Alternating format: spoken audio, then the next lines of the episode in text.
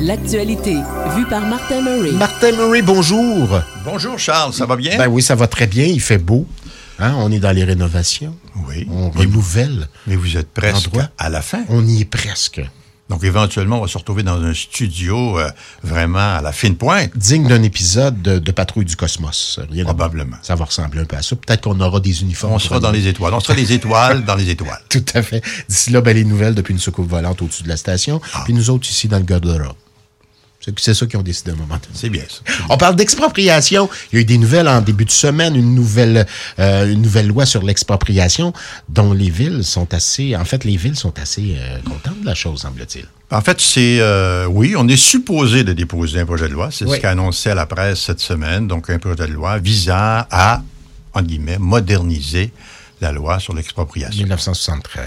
C'est une loi qui, euh, je pense qu'au départ, euh, le législateur, quand il a pondu cette loi-là, c'était pas dans l'optique d'enrichir les promoteurs ou les gens qui se faisaient exproprier. Mais avec le temps, évidemment, les cas, la jurisprudence, donc euh, ils se sont présentés en cours et ont réussi à convaincre les juges en cours de route de l'importance que ces terrains-là avaient pour eux, et évidemment, pas juste la valeur du terrain comme tel, mais aussi tout ce qu'ils pouvaient réaliser sur ce terrain-là. Ils veulent m'exproprier, je les attends, sont mieux déguisés le crayon. Et on l'a vu, souvent, on l'a vu aussi. Moi, je me souviens, ça c'est un vieux dossier, ben, un vieux dossier. Tout est relatif, bien sûr, mais le temps passe vite.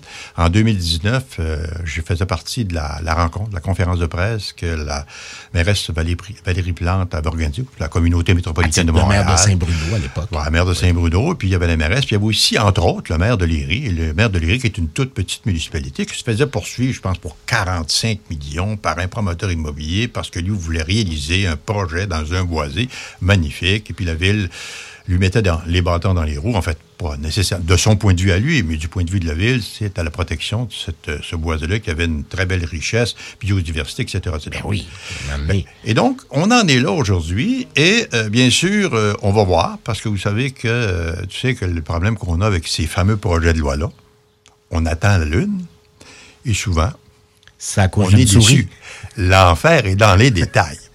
Et c'est là qu'on va voir euh, qu'est-ce qui va ressortir Ça veut, ça. ça veut dire quoi? Du lobbying euh, des, des- de promoteurs? Beaucoup? Ben, je sais que l'IDU, l'Institut de développement urbain, s'active beaucoup. Donc, le, le directeur, le PDG de, de l'IDU, c'est l'ancien ministre Fournier. OK.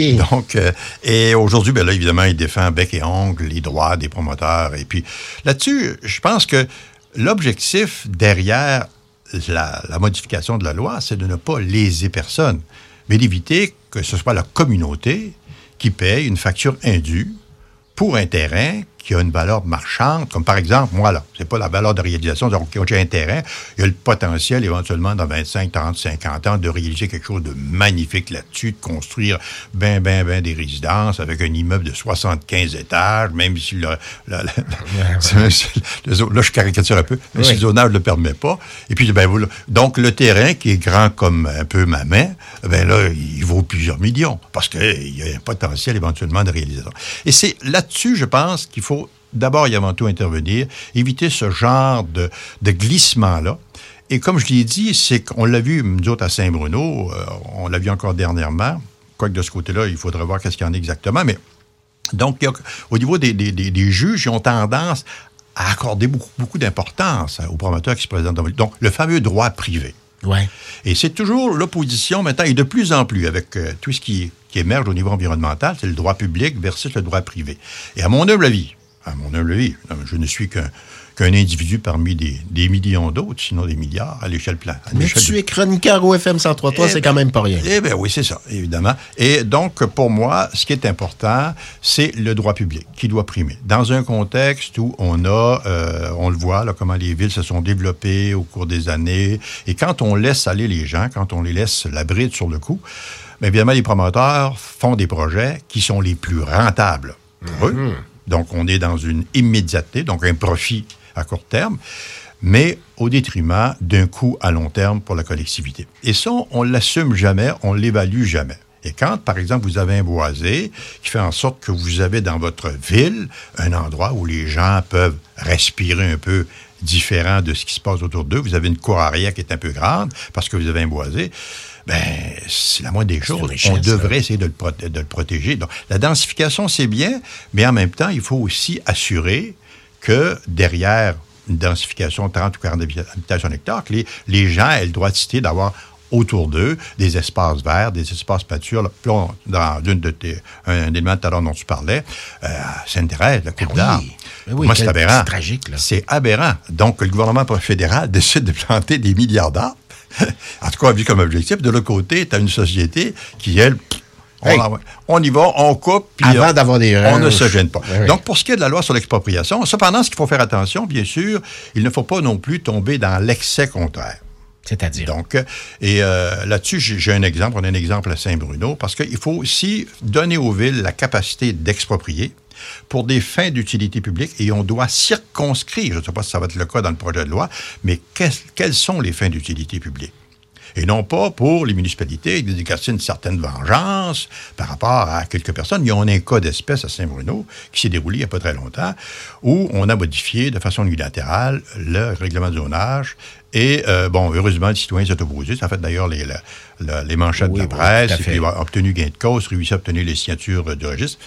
Et tout simplement pour, éventuellement, puis la Ville a été jusqu'à lui faire une offre en fonction d'un règlement de zonage qui aurait été changé et euh, qui aurait lésé l'individu. Ouais, on voulait établir une CPE, un CPE, je pense. Oui, ben en fait, c'était ce qu'on envisageait, Ouais. mais là-dessus, bon, lui, il avait refusé un montant de 1,6 million parce que le zonage permettait de, et la ville lui l'appelle, lui dit, ben, on va te donner 550 000 pour un terrain. Fait que C'est pour ça que c'est ce genre de colloque, pour moi, puis c'est pas juste à Saint-Bruno, il y en a vraisemblablement d'autres ailleurs. Donc, il faut que, oui, que la primauté de, ce terrain-là, qui appartient à une personne ou à un groupe de personnes, soit sauvegardée. Mais il y a une marge entre la valeur marchande, donc mon terrain, tel qu'il est là aujourd'hui, si je le vends à un tiers, il va me payer tant.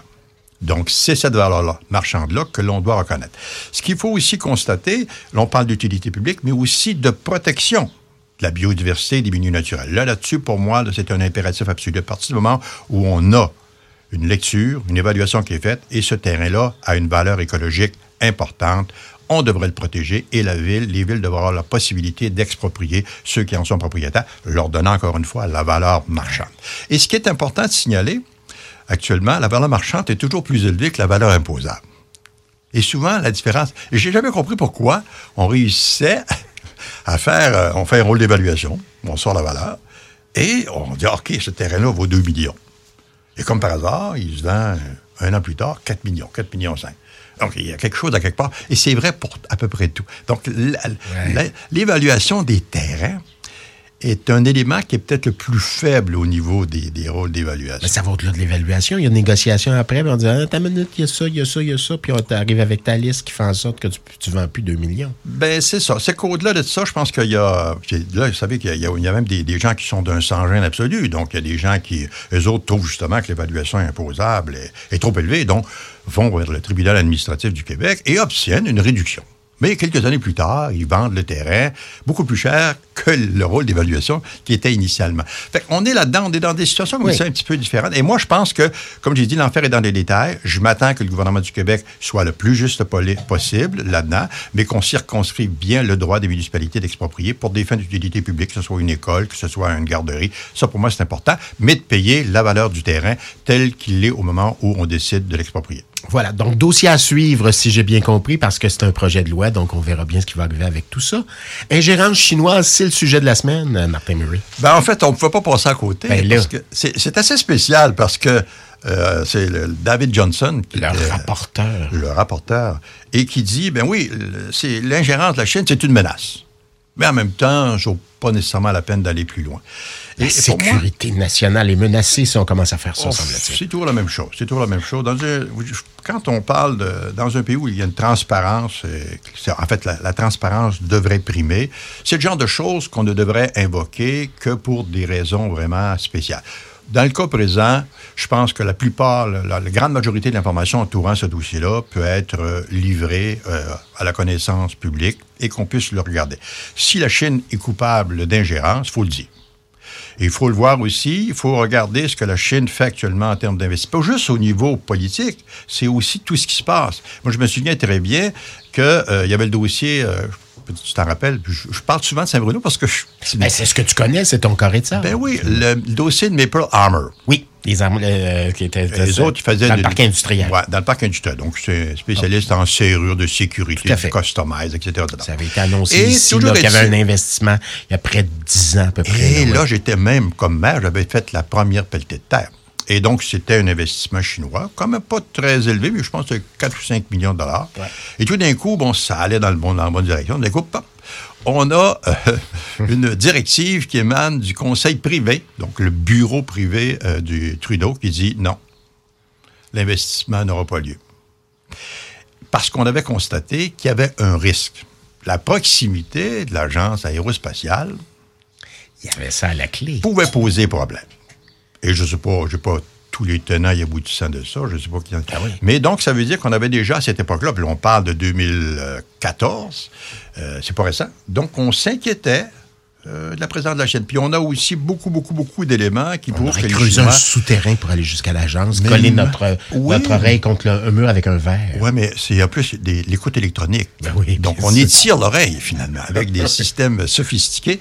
Et euh, il y a eu beaucoup d'espionnage, que ce soit, par exemple, dans les sociétés occidentales, au niveau euh, des, des Chinois. Ça, c'est de notoriété publique. Donc, moi, je pense que... qui n'ont pas signé. Il y a beaucoup de traités euh, qui n'ont pas signé, hein, des traités industriels, entre autres internationaux, entre autres. Les Chinois, ce qui leur permettent. euh, puis j'ai des amis qui ont travaillé dans des, des, des, des industries, euh, notamment électriques, ou qui avaient été rachetés par des Chinois qui venaient les voir travailler au-dessus de leur épaule, qui prenaient des notes, on savait pas trop ce que c'est. Puis la, fermeture de l'usine par la suite, déménagement de tout l'équipement obtenu avec, des subventions ici au Québec et au Canada, et avec euh, certains secrets finalement, une façon Oui. de faire. Je, te- je te dirais que là-dessus, Charles... euh, Ils ne tout- sont pas seuls, les Américains font la même chose aussi, remarque. L'externalisation qu'on a fait, entre autres aux États-Unis, d'entreprises. Donc, euh, effectivement, les Chinois ont beaucoup copié, ont beaucoup appris, donc euh, Mm-hmm. étaient derrière. On implantait une entreprise, on disait, bah, pour des raisons de bas coût, bon, on allait, et on développait, les Chinois attiraient beaucoup les, les entreprises de plus en plus technologiques pour aller chercher les secrets industriels. Donc, c'est pas nouveau. Et euh, ce qui est malheureux là-dedans, moi, je te dirais que le problème qu'on a, c'est, euh, je comprends pas d'ailleurs Justin Trudeau, euh, de s'être mis dans une situation comme celle-là, d'aller chercher quelqu'un qui ne lui garantissait pas la pleine neutralité. J'ai rien contre M. Johnson, probablement une très, très bonne personne, mais il y a les apparences. oui, et l'apparence. euh, hein? Et effectivement, donc, ça vient colorer. Ouais. Est-ce que, puis pourtant, c'est- comme j'ai dit, il dit, ah, il y a effectivement ingérence, mais il ne faut pas aller plus loin, on va faire une petite enquête additionnelle, on va permettre Ouais. aux parlementaires de, de regarder ça. Et c'est sûr que là, ça a grippé la machine, ça ne va qu'exacerber les passions. Les journalistes vont continuer, Club and Mail, entre autres, va continuer à tirer les ficelles par rapport au dossier-là. D'autres, d'autres situations un petit peu spéciales devraient ressortir de ça.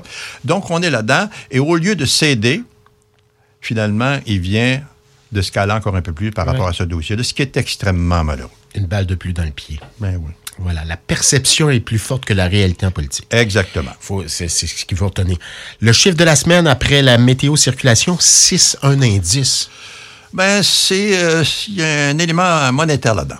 En fait, très important. là. 6, un élément monétaire. Donc, on, on- on- on réfléchit un petit peu, puis on s'en va jouer dans le trafic, Martin Murray. Alors, 6, et c'est de l'argent, toujours avec euh, Martin Murray, notre chroniqueur. Euh, le, le nombre de la semaine, 6, vous êtes familier maintenant avec la chronique. De qu'est-ce qu'est-ce- qu'est-ce que ça pourrait être? euh, Ben, c'est le taux hypothécaire à un an.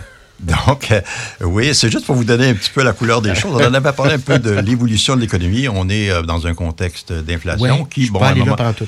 Qui avait baissé un peu, qui semble garder une un certain tonus, malheureusement. Donc, ce qu'on prévoyait comme euh, de diminuer euh, puis éventuellement atterrir vers des taux plus raisonnables à l'automne, ben ça va peut-être un peu perdurer.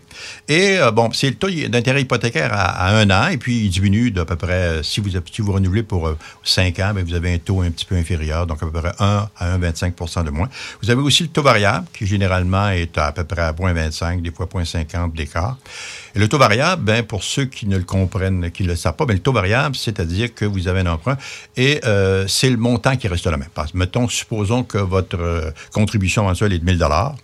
Euh, donc, le taux variable, il va jouer, donc il va bouger à la hausse ou à la baisse. Vous allez toujours payer 1000 dollars, mais évidemment, la partie capitale va être moindre si le taux d'intérêt augmente et la partie intérêt va être plus élevée. Donc, c'est variable, comme le nom le dit. Exactement, mais euh, pour certaines personnes, ça peut être rassurant. Donc, ce que ça veut dire, c'est que moi, ça bouge pas, donc je vais payer les mêmes mensualités si j'ai un taux variable. Le taux fixe, c'est la même chose. Le taux fixe, euh, par contre, on y va, on va payer un peu plus cher, donc sur un an, mais on, on peut, au bout d'un an, on espère que ça va, euh, ça va baisser. Et les taux à long terme ben, sont un peu plus bas, pas nécessairement beaucoup plus bas, mais ça montre aussi, euh, si les banques elles-mêmes disent, bon, ben, si tu prends un taux à 5 ans, c'est un taux de 4,75% au lieu de 6% je donne ça comme exemple, parce que ça varie d'une banque à l'autre, euh, ben, ça veut dire que les autres aussi s'attendent à ce que euh, les pressions inflationnistes diminuent et que le taux directeur aussi diminue. Mais les écarts sont quand même pas substantiels. Donc, il y a encore beaucoup de volatilité dans l'air. On est encore dans un contexte, on le avec ce qui se passe à l'échelle mondiale, euh, les différentes crises, les blocs, parce qu'actuellement, on a comme trois blocs. On a le bloc euh, de la Chine, on a le du côté de la Russie, euh, qui est un bloc, mais un bloc guerrier. Et puis, on a le bloc autour des États-Unis et des Américains. Donc, c'est puis bien un peu à, la remorque, malheureusement, des, des États-Unis, bon, on a l'Union européenne qui euh, tarde à, jouer le rôle qu'on attendrait d'elle. Euh, d'ailleurs, c'est ce que De Gaulle souhaitait à l'époque, donc euh, que l'Europe soit un acteur fort sur la scène mondiale, et on est beaucoup à la remorque des États-Unis. Donc, ce qui fait que ça crée des situations actuellement qui sont tensionnelles, qui posent problème au niveau des chaînes d'approvisionnement, qui amènent un taux d'inflation élevé. Et donc, oui, on peut présumer que les taux, les taux hypothécaires vont rester assez élevés, au moins pour la prochaine année. Bon, alors on prend ça en note. Euh, si vous voulez acheter une maison, si vous voulez renouveler votre hypothèque, ben 6 est le nombre à retenir. Exactement, pour un an. Merci, Martin Murray. 7, c'est le nombre à retenir parce qu'on se parle dans ces jours. Voilà. C'est bien.